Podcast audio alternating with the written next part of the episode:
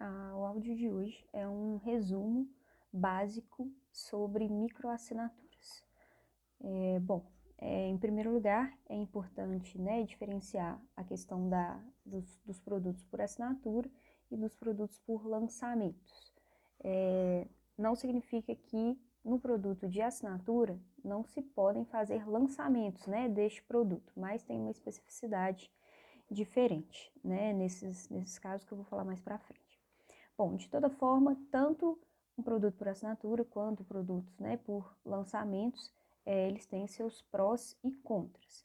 O lançamento ele tem uma vantagem é, que é a questão da escassez, né? Então o produto abre as vendas e quando encerra, isso vai gerando a escassez entre uma venda e outra, e isso é, impulsiona a pessoa a comprar de uma vez, se bem feito, né? A, o processo de venda e tudo mais. É, porém, no caso dos, das assinaturas, elas são mais tranquilas, elas são mais perenes. Primeiro que não existe é, todo, toda aquela correria né, de abre carrinho, fecha carrinho, é, faz um evento é, e compra lead, capta e, e, toda aquela estrutura né, que existe em relação aos lançamentos. Então, né, o produto por assinatura ele é mais tranquilo, porque ele não tem toda essa questão. É, e ela te dá uma previsibilidade. Então, se você conquista, né, por exemplo, um número de, é, sei lá, 5 mil alunos, 2 mil alunos, mil alunos, isso te dá uma previsibilidade para trabalhar, para crescer, para evoluir, é, de acordo com as é, condições que você tem. E você consegue, ao longo do tempo, melhorar cada vez mais o produto para poder manter as pessoas e para conseguir alcançar mais pessoas. Então, muitas vezes a gente não tem a escassez, mas você tem a escassez dos lançamentos, né? Mas no produto por assinatura, por microassinatura, você tem mais previsibilidade de caixa, você sabe aonde que você pode é, melhorar, é, você sabe aonde que você pode segurar o seu cliente ou não, você consegue estudar e muito provavelmente com um preço mais baixo é, você consegue mais clientes. E dentro dessa previsibilidade, a gente entende que se 150 pessoas, por exemplo, assinaram meu produto esse mês, a chance das 150 cancelarem no próximo mês é muito baixa. Então, dá essa segurança que uma assinatura, que um lançamento, por exemplo, não dá, porque pode ser que numa turma você venda 100 alunos e na outra turma você venda 15 vagas. E existe também uma diferença entre assinatura e microassinatura. É, a assinatura é um bom produto de qualidade, que tem né, todo um processo de boas-vindas, de onboarding, de atendimento, a um preço justo, por exemplo, o Novo Mercado. O Novo Mercado é uma assinatura, né? E R$ 79,90 por mês e tem, sei lá, 300 aulas, tem aulas sobre diversos temas, copy, tráfego, design, é, estrutura, enfim. É, e é, né, todo, toda essa estrutura, né, dessa assinatura, do novo mercado, por exemplo, é diferente de uma microassinatura. A microassinatura, ela, ela perpassa, assim, por dois, por dois conceitos que é importante de serem focados.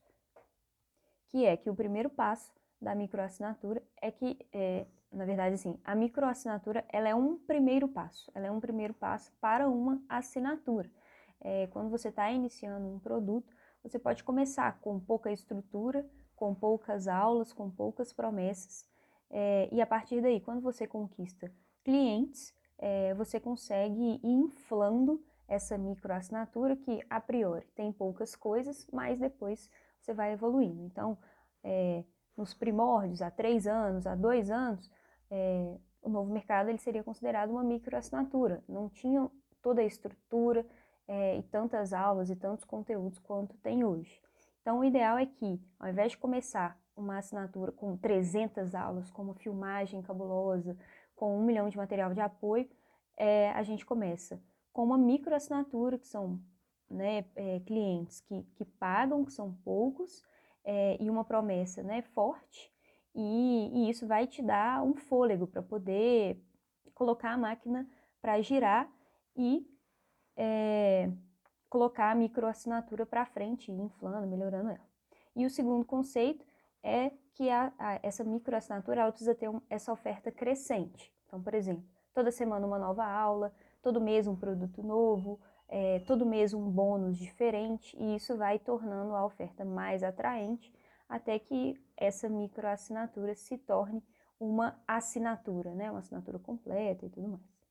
E aí a vantagem nesse sentido da microassinatura é que você precisa de pouquíssimo investimento e até mesmo pouquíssimo, pouquíssimo conteúdo, né? pouquíssimas aulas. Então, é, mesmo com poucas aulas, mas com uma promessa de que você vai inflar o produto, e mesmo com é, pouco investimento, você consegue abrir o carrinho, ter essa previsibilidade e ir crescendo com os seus produtos aos poucos. E na hora de crescer com a microassinatura, você pode ir crescendo em todas as áreas. Então, você cresce na qualidade do conteúdo, você cresce com é, uma diversidade é, de temas, de aulas, você cresce com convidados, você cresce com masterclass, você cresce com qualidade, depois você começa a crescer na parte administrativa, em suporte, é, você cresce na área de design, enfim. Então, existem diversas possibilidades de se criar uma microassinatura e crescendo e melhorando e melhorando ela cada vez mais até chegar num ponto de assinatura, uma assinatura forte, robusta e que vai inflar e vai encher e vai é, gerar resultados cada vez maiores e cada vez melhores.